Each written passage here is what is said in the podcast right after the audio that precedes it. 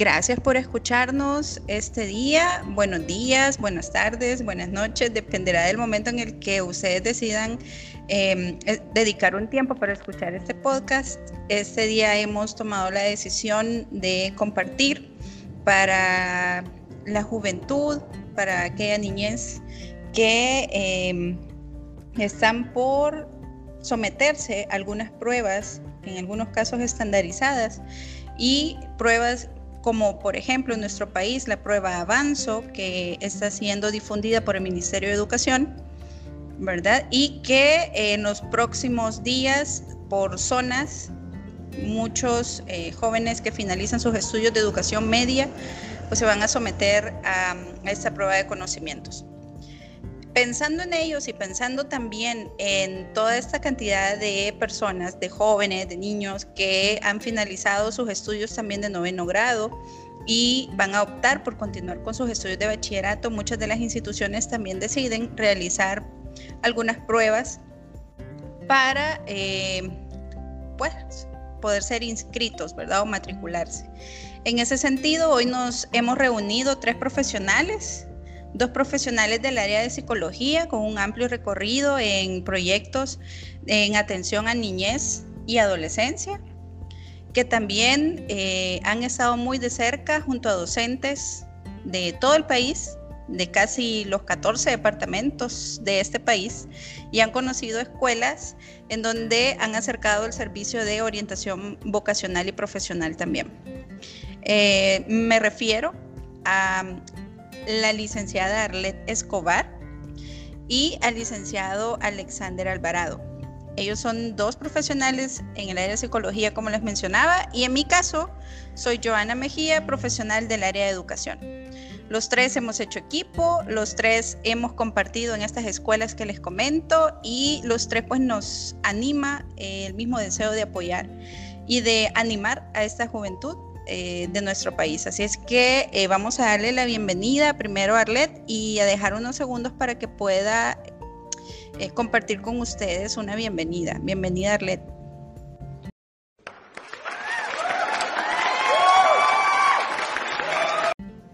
Muchas gracias, Joana. Muy buenas tardes para todos y todas. Es un gusto poder compartir con ustedes este espacio Creemos que es muy importante que nos demos este tiempo para compartir y reflexionar sobre un tema que creo que a todos los jóvenes les interesa, ¿verdad? Que es cómo poder generar un mejor rendimiento en las pruebas o en las evaluaciones, ¿verdad? Muchos tal vez ante el miedo que tenemos de la eh, nos cortamos, nos ponemos nerviosos, nos estresamos o a veces ese mismo proceso nos impide poder rendir de la misma manera que lo hacemos cuando estamos en un estado de calma, ¿verdad? Entonces, quizás es importante para que realmente podamos hacer un buen desempeño, así que esperamos que lo que vamos a compartir sea de provecho y que sobre todo nos pueda dar eh, los tips que tanto necesitan.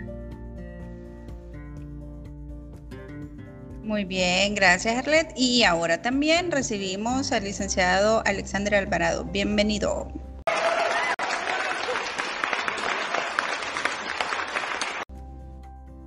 Hola, buenas tardes a cada uno. Un privilegio estar compartiendo con mis queridas amigas y sobre todo pues tratar de aportar algo en este tema que obviamente pues es parte también de lo eh, importante, de algo que les puede aportar a cada uno de los jóvenes que nos escuchan. Así es que un gusto estar acá y esperamos que sea, eh, que les sirva de algo este tiempo que vamos a estar acá compartiendo. Sabemos de que son tiempos que se viven de manera particular, pero siempre cae bien escuchar lo que otras personas puedan eh, aportar para que este momento no sea tan complicado para los jóvenes. Así que aquí estamos, a la orden. Excelente, muchas gracias. Bien, vamos a iniciar entonces conociendo un poco de ustedes, haciendo un poco de memoria. Me gustaría escucharlos em, como desde su juventud, recordar un poco de sus años de juventud y que me cuenten cómo les iba a ustedes en los procesos de evaluación, cómo se preparaban. Eh, cómo recuerdan esas pruebas o esos momentos de, de exámenes o de evaluaciones, ¿cómo, ¿qué recuerdan o, qué, recuerdos tienen ustedes que puedan compartir? Bueno, vamos a tratar de hacer memoria. Pase, uh, no,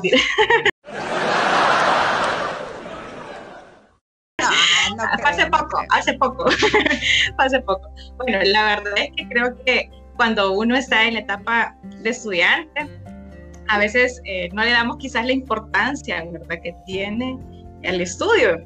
Y nos pasa que a veces dejamos las actividades, las tareas, incluso eh, prepararnos para un examen hasta último momento.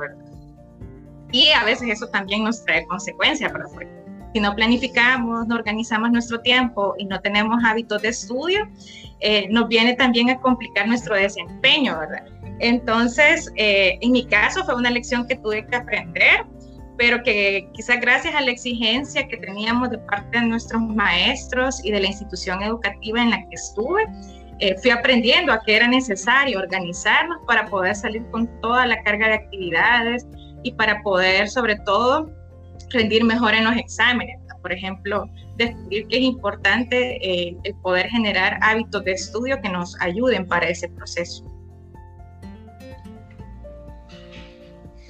Ajá, ¿y qué nos dice Alex? ¿Recuerda esos momentos de exámenes, cómo eran? A ver, agradables, desagradables. estos, momentos de, estrés que... bueno, eh, yo voy a tener más problemas todavía para recordar que Arlette, eh, porque tengo más edad, pero hay algunos aspectos que sí yo pienso que son importantes recordarlos eh, para que les puedan servir de, de apoyo a los que nos escuchan. Yo creo que algo que eh, en mi parte, bueno, al menos en mi caso, tuve que aprender, aparte de los hábitos de los que hablaba Arlet, de alguna manera tuve que aprender a conocerme, de qué manera para mí era más fácil poder responder a las evaluaciones. Me sirvió mucho darme cuenta que, por ejemplo, eh, aunque no tenía el estudio técnico que tengo ahora, pero en ese tiempo sí como que aprendí a identificar de qué manera yo podía aprender, de qué manera me, era más fácil, por ejemplo, enfrentar este, una evaluación.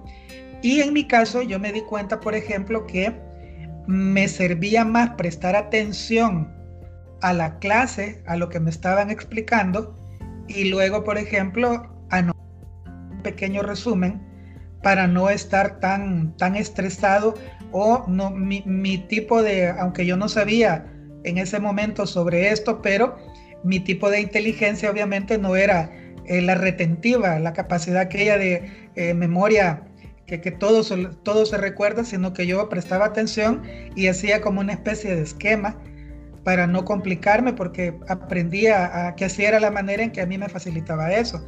Otra cosa que siempre tuve eh, es que nunca estudiaba un día antes nunca. Me parecía que eso no me ayudaba, me parecía de que eso me estresaba más e incluso tuve una ocasión, lo recuerdo perfectamente, que por haber hecho eso me bloqueé y se me olvidó todo lo que había, había estado repasando. Entonces así fui aprendiendo en el tiempo de que eh, conocerme, saber qué podía hacer, que no me, no me ayudaba. E incluso les quiero compartir algo que ya no era tanto de mi juventud, sino que ya en mi caso cuando yo empecé a estudiar psicología, eh, lo hice, tenía 30 años cuando yo comencé a estudiar psicología. Y algo bien importante que también eh, en mi caso lo comparto, no sé si es bueno o malo, pero estamos hablando de experiencias. Eh, una vez yo no, no, pude ni estudiar porque trabajaba y estudiaba y recuerdo que una vez tenía examen y sinceramente yo no podía responder ninguna de las preguntas, porque yo no había tenido tiempo, estaba pero súper atareado porque trabajaba en el área de informática y mi trabajo era eh, bien, bien particular porque tenía que trabajar en horarios eh, nocturnos, era un poco complicado. Pero recuerdo que ese día me dieron el examen y yo literalmente no sabía nada. Y en lugar de estar perdiendo el tiempo ahí, como a veces veo que hay jóvenes que lo hacen, de que están a darle vuelta a la página, eh, le dan vuelta al lápiz y empiezan ahí a estar inventando, se quedan viendo al cielo como que si del techo les va a caer este, la respuesta. Simple y sencillamente lo que hice fue levantarme y entregar la hoja. Y me gustó algo, algo bien, algo que hizo el, el docente. Me dijo, ¿por qué me lo das así? Y le expliqué que yo no había estudiado, que no había tenido chance y que realmente yo me sentía agotado. Y me dijo, ¿sabes qué? Me dijo, sentate, trata de recordar de lo que, lo que puedas recordarte y eso escribí.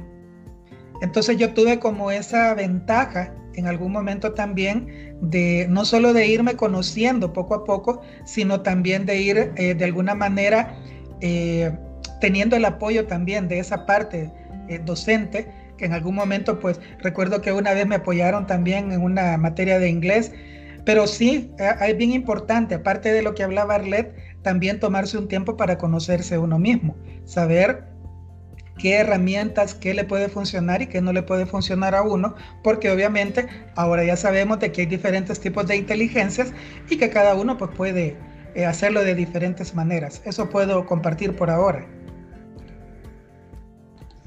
Excelente, muchas gracias a los dos. Vamos a ir eh, cerrando entonces este primer episodio de las pruebas.